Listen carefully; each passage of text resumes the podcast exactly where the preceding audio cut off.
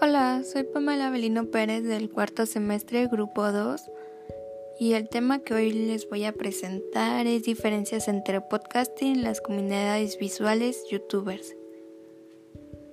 El podcasting consiste en la distribución de archivos multimedia, normalmente audio, que puede incluir texto como subtítulos y notas, mediante un sistema que permita suscribirse y usar un programa que lo descargue para que el usuario lo escuche en el momento que quiera. No es necesario estar suscrito para descargarlos. Un youtuber es una persona por lo general joven que comparte videos de elaboración propia en los que narra algo interesante para un público concreto.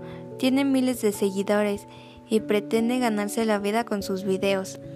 El valor que ofrece YouTube es el acceso total a su extensa biblioteca de videos a una audiencia mundial en crecimiento constante y una cómoda infraestructura de transmisión y alojamiento.